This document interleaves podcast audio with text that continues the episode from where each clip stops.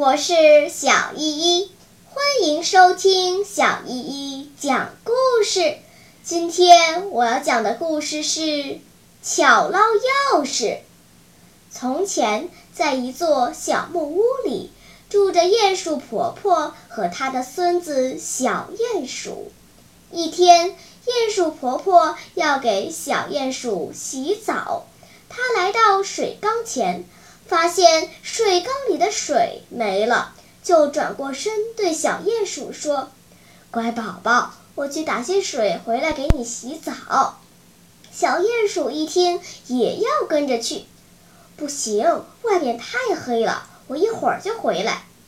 小鼹鼠扯着鼹鼠婆婆的衣襟，撒娇地说：“好奶奶，我可以帮您拎水桶，您就带我去吧。”鼹鼠婆婆没办法。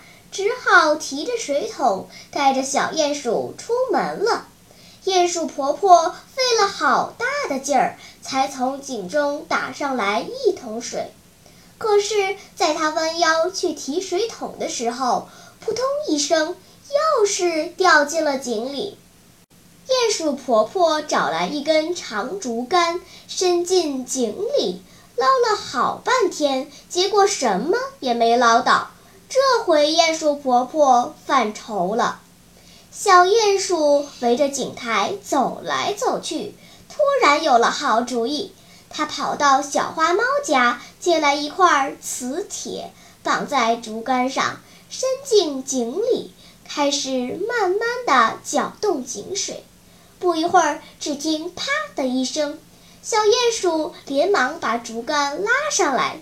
鼹鼠婆婆的那串钥匙已经牢牢地吸在了磁铁上，鼹鼠婆婆高兴极了，她拍着小鼹鼠的头说：“还是我的小孙子最聪明。”小朋友们，聪明的小鼹鼠知道钥匙是用铁做的。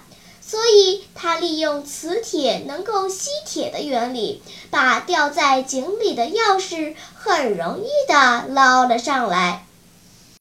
好啦，今天的故事就讲到这里吧。